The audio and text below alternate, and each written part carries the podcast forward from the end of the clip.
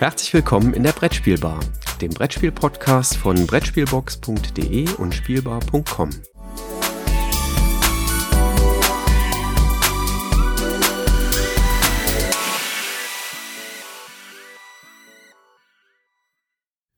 Ja, hallo, ähm, liebe Zuhörer. Wir haben uns in der Brettspielbar, wie versprochen, ein zweites Mal ähm, jetzt getroffen, um Eindrücke zur, zu Spielen, zu gespielten Spielen äh, zu geben. Das machen wir jetzt immer zum 15.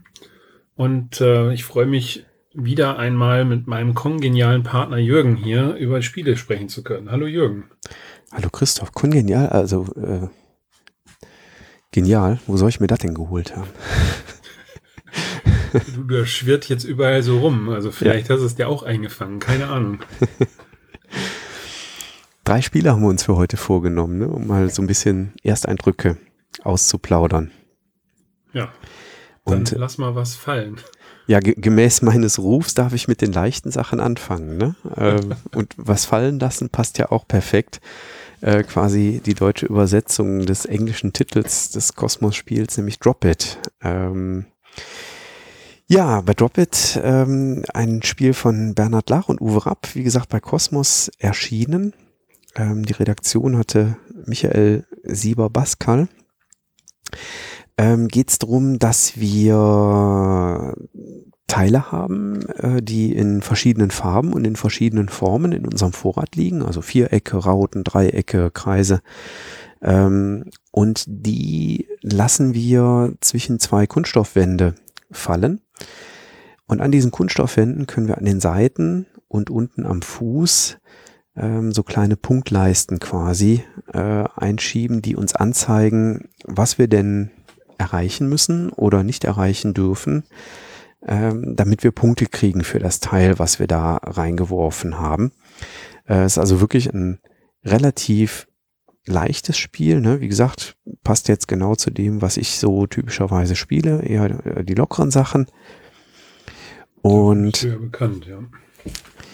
Ähm, hast du gerade auch ein Störgeräusch äh, im Kopfhörer gehabt?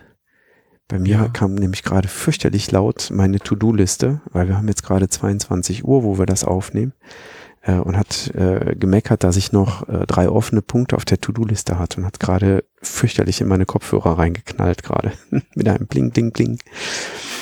Ähm, pardon, jetzt war ich etwas abgelenkt dadurch. Ähm, ja, wir werfen, ähm, wie gesagt, unsere äh, Steine aus unserem Vorrat äh, in diese äh, Vorrichtung, die auf dem Tisch äh, zwischen den Spielern steht und schauen dann, je nachdem, wo das Ding gelandet ist, ähm, gibt es da Punkte für oder es gibt eben keine Punkte für. Diese Punkteleisten, die man links und rechts reinschieben kann, ähm, die geben dann eben entsprechendes vor, dass an einer bestimmten Stelle kein Viereck äh, liegen darf oder ähm, es dürfen eben bestimmte Teile nicht berührt werden, äh, sonst gibt es eben auch keine Punkte dafür ähm, und solche Dinge.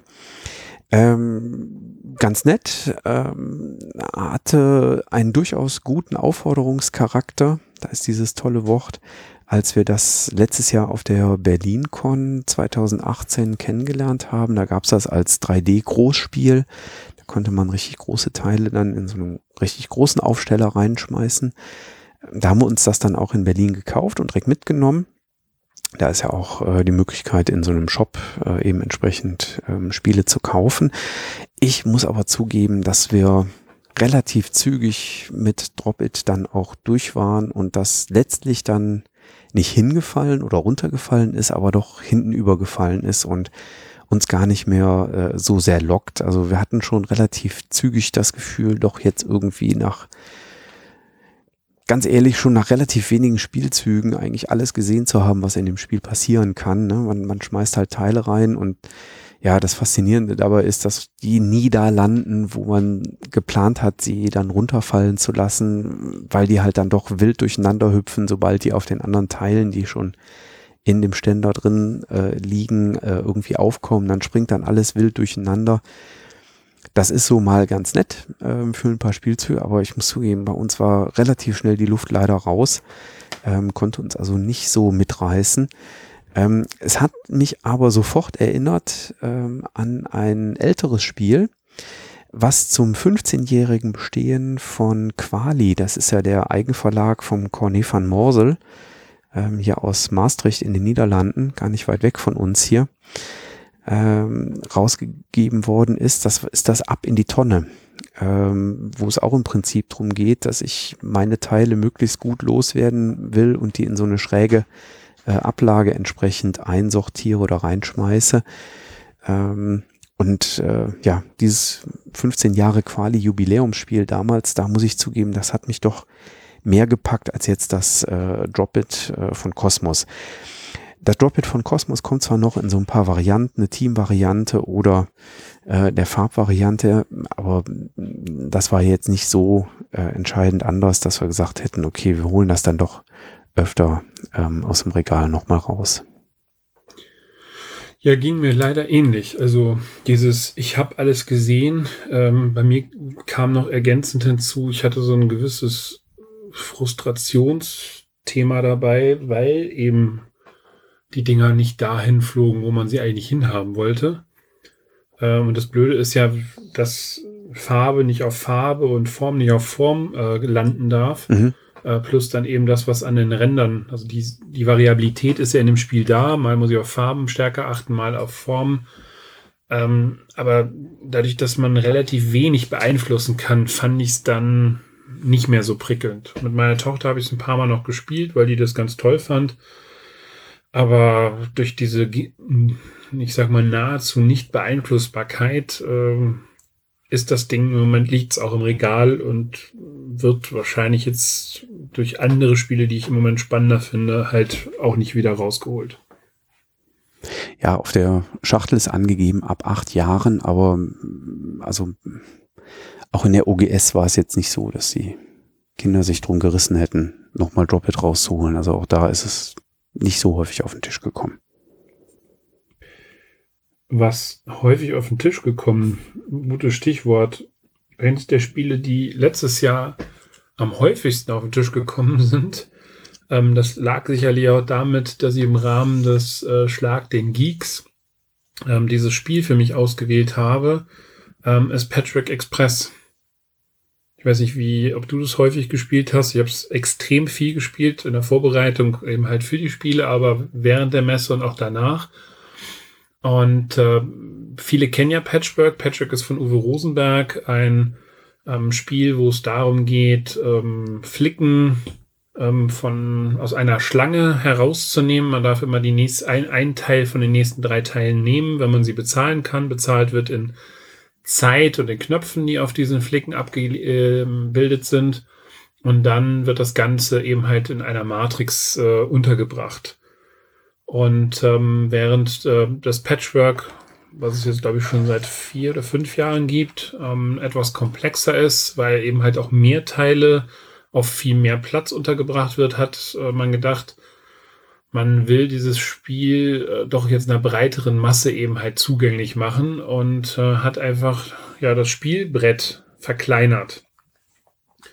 Und ähm, so zieht man sich eben dementsprechend die Teile, äh, puzzelt die da rein und ähm, ich fand das Spiel super angenehm. Das spielt sich in weniger als 15 Minuten, wenn man es vernünftig spielt, ohne zu grübeln. Ähm, man kann dann schnell eine zweite, dritte Partie hinten ranhängen, eher so in Turnierform, Best of Three oder sowas. Und mir hat das super gut gefallen. Also das war jetzt eine Sache, wo ich sa sagen würde, jo, da spiele ich gern wieder. Auch wenn ich natürlich Patchwork an sich herausfordernder finde. Geht uns genauso. Ähm, ich muss zugeben, ich habe anfangs überlegt, wieso haben die das Patchwork Express genannt und nicht zum Beispiel Patchwork Kids.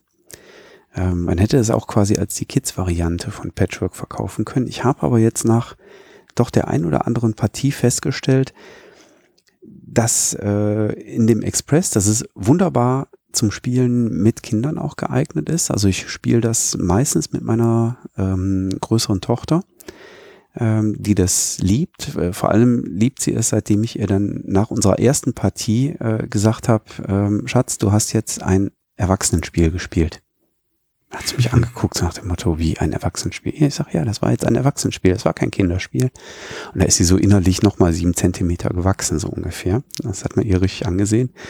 Ähm, ganz toller Effekt. Mit ihr spiele ich es am meisten, aber ich habe schon festgestellt, Patchwork Express äh, verzeiht Fehler weniger stark. Also bei, bei dem klassischen Patchwork kann man sich mal den ein oder anderen Fehler noch erlauben kann das noch rausholen. Patchwork Express verzeiht keine Fehler. Insofern kann ich jetzt im Nachhinein tatsächlich nachvollziehen, wieso sie es nicht Patchwork Kids oder so genannt haben. Ähm, aber auch bei mir, äh, ich habe nur gute Erfahrungen äh, mit Patchwork gemacht. Ich finde, sie haben sogar durch dieses, die Plättchen stehen ja in, in zwei Chargen zur Verfügung. Also ich glaube, wenn noch, noch fünf, drei mhm. oder fünf, fünf ja, glaube ich, ne? Fünf. Mhm fünf noch übrig sind, dann kommen ja nochmal neue Plättchen hinzu.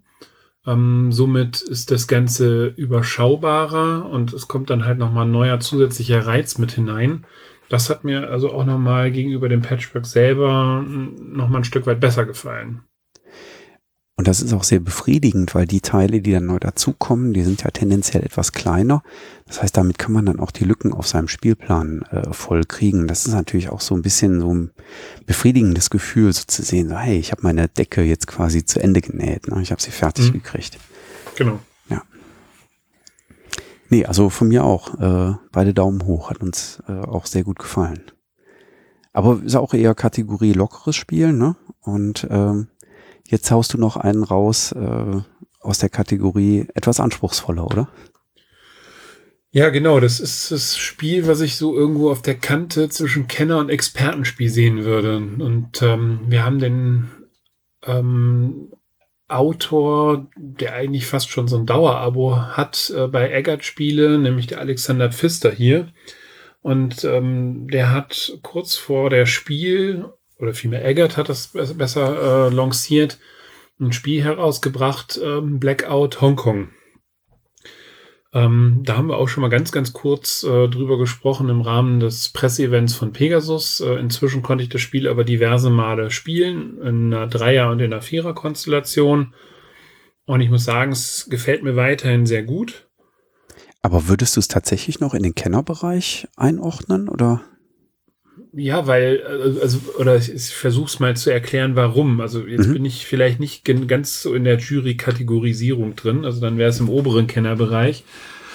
Ähm, Eckert-Spiele ist es gelungen, auch wenn die Anleitung recht umfangreich ist. Aber zum einen ist die Anleitung recht gut geschrieben und zum zweiten haben die ein Spielbrett konstruiert, was die Spieler an die Hand nimmt und wirklich jede Runde Zug für Zug durchführt.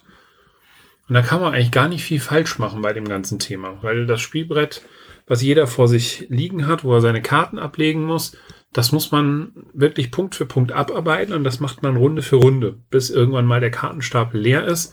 Dann spielt man noch eine weitere Runde und dann ist das Thema zu Ende. Also von daher in dieses Spiel hineinkommen, glaube ich, das, das können viele. Was es dann komplexer macht, ist, dass man bestimmte Kartenkombinationen vorbereiten muss. Also was machen wir? Wir sind ähm, in, in Hongkong. Ähm, es hat eben einen Stromausfall gegeben. Wir sind ein Expertenteam, was jetzt in, da, in die Stadt hineingeht und so nach und nach Bezirke wieder ähm, ja, ans Leuchten ähm, bringt, beziehungsweise ans Funktionieren bringt. Wir würfeln jede Runde Ressourcen aus. Wir haben insgesamt sechs verschiedene Ressourcen, die uns zur Verfügung stehen, von denen aber immer nur drei, weil wir sind ja in einer Notsituation, in einer, in einer Verknappungssituation zur Verfügung stehen. Und diese müssen wir uns über Karten ja besorgen. Also es gibt einen blauen, einen gelben, einen roten Würfel und wir haben Karten, wo eben halt auch diese Symbole drauf sind. Und wenn ich jetzt äh, unter einen meiner drei Slots so eine Karte hinlege, und da ist jetzt von mir aus blau drauf, dann kriege ich die Ressource, wo der blaue Würfel eben halt auch gewürfelt worden ist. Ähm, das gleiche passiert dann halt auch mit den anderen. Dazu haben wir noch Spezialisten, die bringen uns keine Ressourcen, beziehungsweise über Umwege Ressourcen, aber denen muss ich Ressourcen mit an die Hand geben. Beispielsweise einer Ärztin muss ich einen Medizinkoffer an die Hand geben. Dann kann die eben ähm, verletzte Mitglieder aus dem Krankenhaus wieder heilen. Oder ich kann eine Mechanikerin, der muss ich ein Werkzeug in die Hand geben, dann bringt die was in Ordnung und das führt zu Geld oder das führt zu anderen weiteren Ressourcen.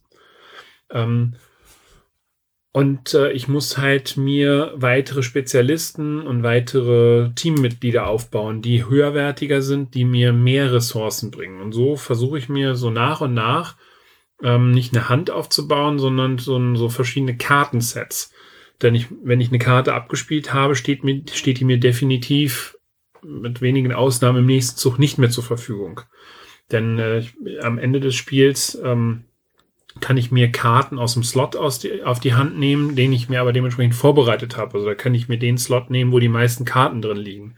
Also nicht teilweise, und das ist dann wieder das Thema, wo es dann tatsächlich ins Exper in den Expertenbereich hineingeht, so ein bisschen kennt man das aus Mombasa, muss ich mir so einen Kartenstapel halt ein Stück weit vorbereiten. Ähm, das gleiche gilt halt auch für die Bezirke. Ich kann, je nachdem, welche ähm, Karten oder Experten ich mir freigeschaltet, äh, Entschuldigung, welche Teammitglieder ich mir freigeschaltet habe, in Bezirke bestimmte farbliche Markierungen einlegen. Und wenn ich dann so einen Bezirk um, umgrenzt habe, dann kann ich den für mich werten und schalte dadurch weitere Häuser frei. Ähm, also von daher ist, ist das ganze Spiel sehr, sehr stark miteinander verzahnt und spielt sich auch wirklich angenehm leicht, also aus, aus der Sicht oder aus der Brille desjenigen, der sicherlich etwas komplexere Spiele auch gewohnt ist. Wenn ich die jetzt nicht gewohnt bin, dann wird es natürlich ähm, in der Beherrschbarkeit des Spiels ist es schon ein gewisser Anspruch daran. Trotzdem würde ich das Spiel deutlich unterhalb vom Mombasa sehen und auch noch unterhalb von Great Western Trail, von, von der Komplexität oder von der Beherrschbarkeit des Spiels.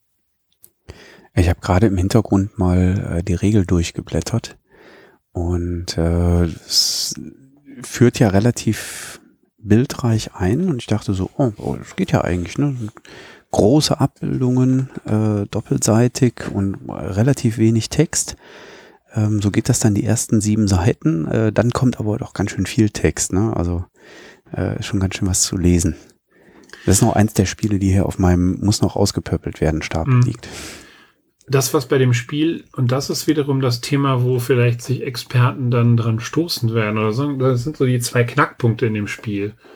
Der eine, da muss sich jeder für sich selber halt äh, klar werden, ob er das mag oder ob er das nicht mag.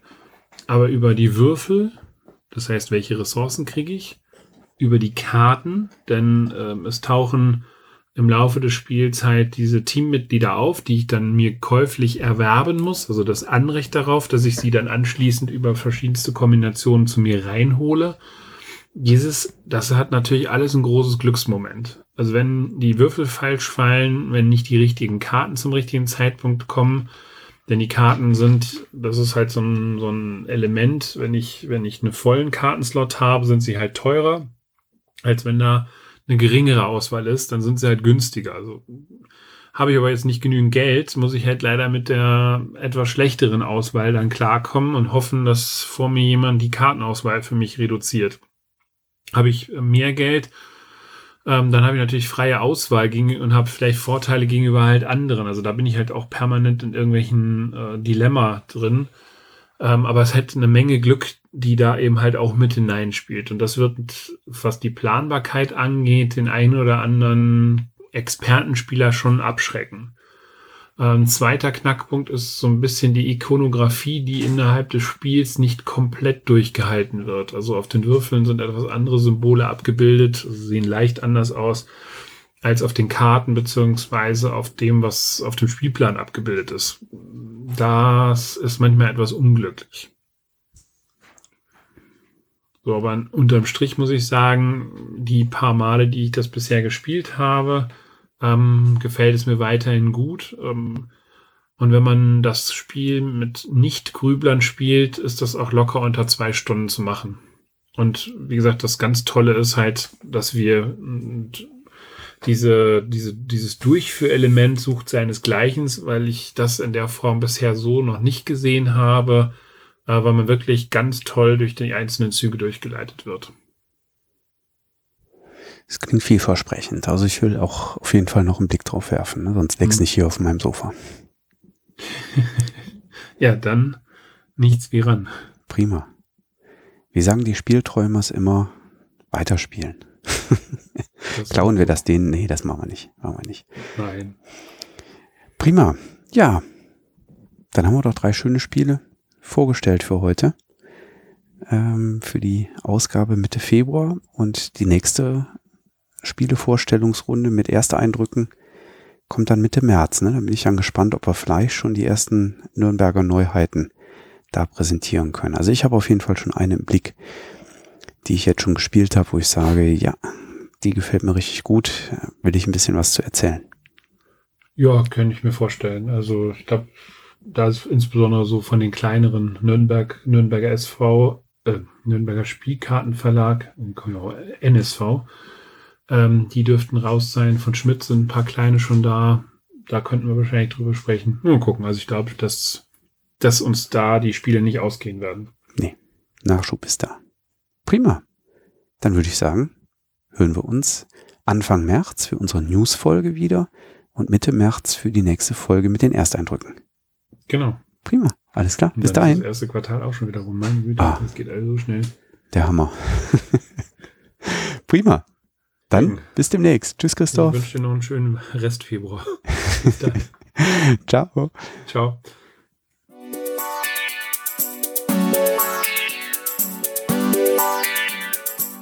Danke, dass du der Plauderei an der Brettspielbar gelauscht hast. Wir freuen uns über Feedback, insbesondere bei iTunes, Panoptikum, IO oder anderen Plattformen, über die du dem Podcast folgst. Wenn du uns direkt kontaktieren möchtest, geht das per E-Mail über kontakt@brettspielbar.de oder unsere Twitter-Accounts. Christoph ist dort unter @brettspielbox und Jürgen unter @spielbar_com zu erreichen. Wir freuen uns auch über Anregungen und Themenvorschläge für die kommende Episode. Für heute verabschieden wir uns und wünschen eine verspielte Zeit.